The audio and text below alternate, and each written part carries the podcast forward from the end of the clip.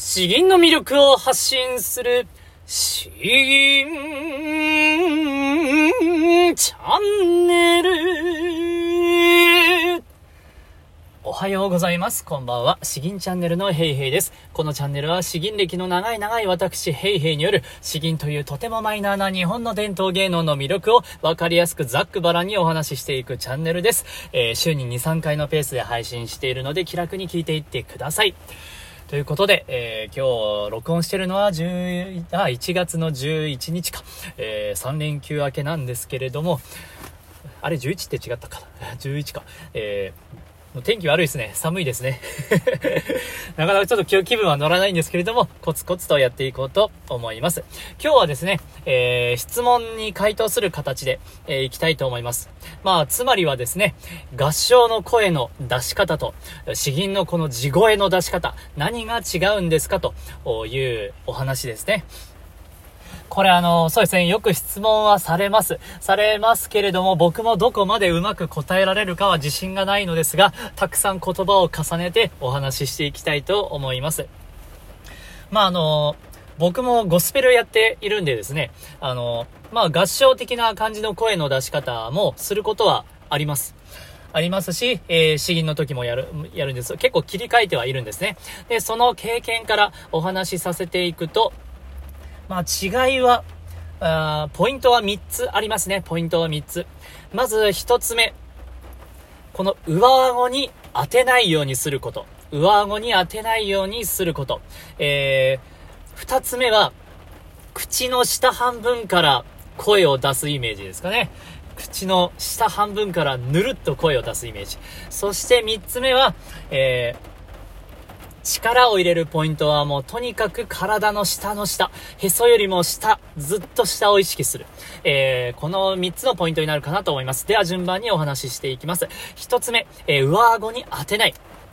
えー、合唱らしい声の出し方をしないためには、上顎に声を当てないようにするというのが一番かなと思います。それどういうことかというと、あの、呼吸、呼吸を、えー、口の中で反射させて、えー、声にするわけなんですね。で、その、口の中で反射させるときにですよ。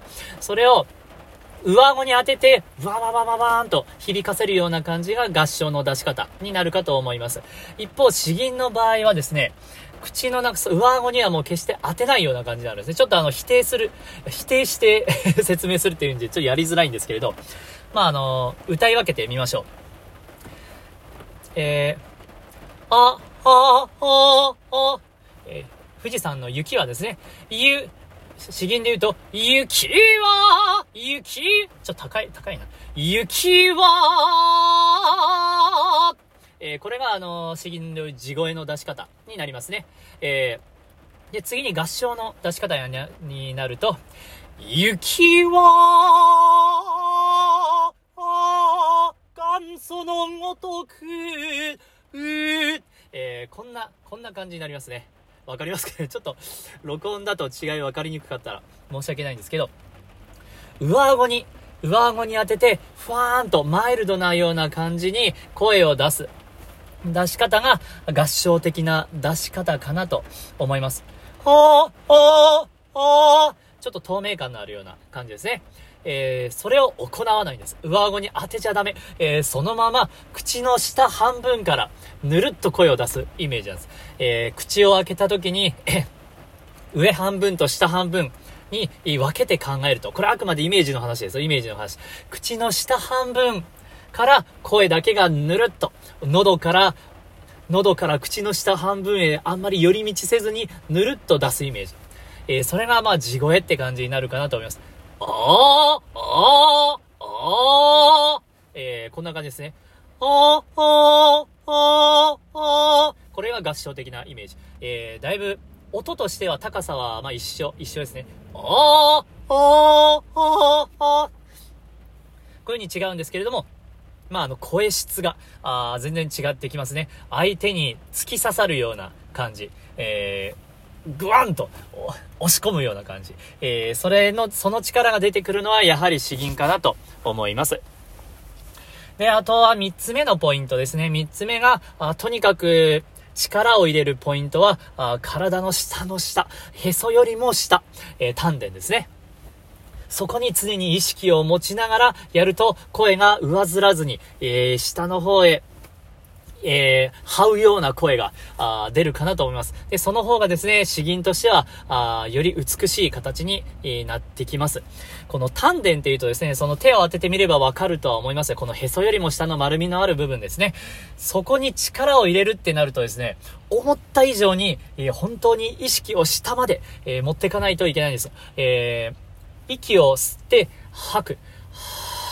吐くときに、えから、まあ、抽象的で申し訳ないんですけれど、その力を入れる意識ですね。意識をどんどんどんどん可能な限り下へ持っていってください。足の裏まで多分持っていくことはできないと思います。太ももとかにも意識は持てないと思うんですね。えー、力を入れる意識を持てるのは、一番下ってなると結局もうこの股関節、股間あたりとかですね。だからつまり丹田のところまで、えー、行くことになります。で、この一番最下層、ここまで力を入れた状態で、おーおーっていう風に出すと、本当にいい声が出ます。僕も未だにですね、詩吟の先生から、あ怒られますね。声がまだ、あ上ずってる。えー、意識が上に行ってる、えー、もっともっと下に、下に下にと、ひたすら下に下にと言われ続けますけれども、それほどに、えー、意識を持ち続けて、え口の下半分にして上顎には当てないようにする。えそうすることで、え地声としての声が出てくるかと思います。基本的に、その合唱の出し方と比べるとですね、この響かせるという拡張機能があまりない。まあ、あの、だんだん慣れてきたら、あ分かってはくるんですけれども、あれ全然声出てないけど大丈夫かなとか思うことはあるんですけれど、まあ、その、まずは、その出し方で、えー、練習してみてください。下手にですね、えー、下手に体、顔、口の周りのどっかを使って、えー拡張するような小手先の技術にやると、やはりあの、鼻にかけたような声になったりとか、あまり声質が悪いっていうのは結構致命的になってきますので、えー出しにくいなと思いながらも、この巣の出し方、それでしばらくちょっと練習してみていただく方がいいかなと思います。うん、まずはそんなとこですね。ということで、えー、本題は以上となります。では、後半さらっと吟じていきますね。じゃあ、この、だいぶこの、地を這うような声を使う銀として何かないかなということで、こちら、まあ、冬の詩でありますね。行動感にて売価を称す。徳川成明。こちらを吟じていきます。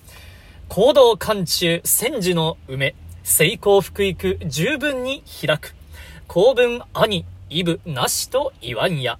節理、春をしむ、天下の先駆け。いやー、この貫禄のある、滑腹のあるこの雰囲気、いいですね。ということで、えー、これを合唱っぽくやったらもうとんでもない残念な感じであるんで、えー、しっかりと、えー、意識を下に持って出していきたいと思います。行動館にて売価を称す徳川成明。行動館中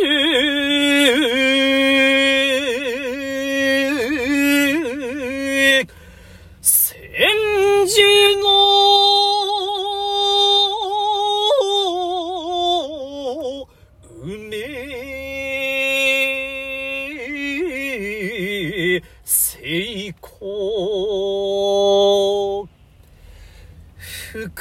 く十分に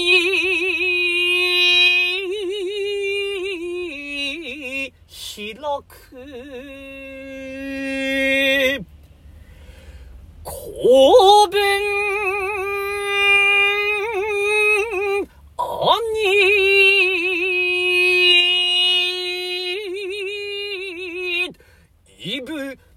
し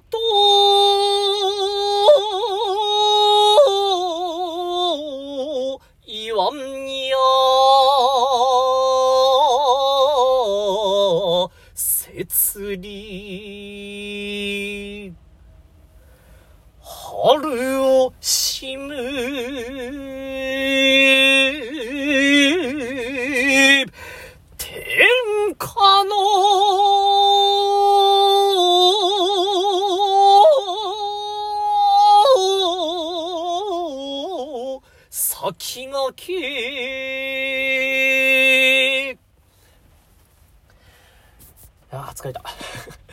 えー、いかがでしたでしょうか？ちょっと一番最後微妙だったのは天下。天下の音の取り方怪しかったですね。こういうふうにあの、まあ、今日 だいぶ自分もしたしたって意識したからちゃんと僕も意識できたんですけれど、本当油断するとすぐダメになるんですね。えー、しかもまああの、しかもじゃないですね。で、意識を持ってちゃんと力を入れることができたらですね、吟じている最中も下っ腹が痛くなります。あ、苦しい、苦しいってなります。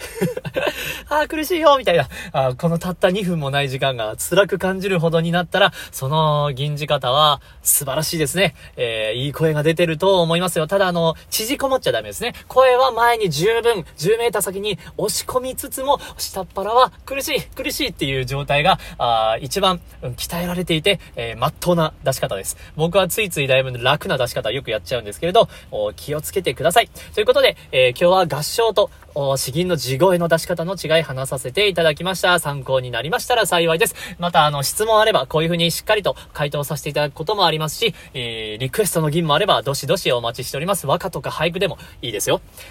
まあ、あの、そうだな。あこの、この俳句聞きたいわっていうのがあれば、あ別にそこから僕、詩吟にしてやりますんで、えー、ぜひぜひ100人詞とかでもいいです。では、えー、長くなりましたけれども以上です。今週も頑張っていきましょう。詩吟の魅力を発信する詩吟チャンネル、どうもありがとうございました。バイバイ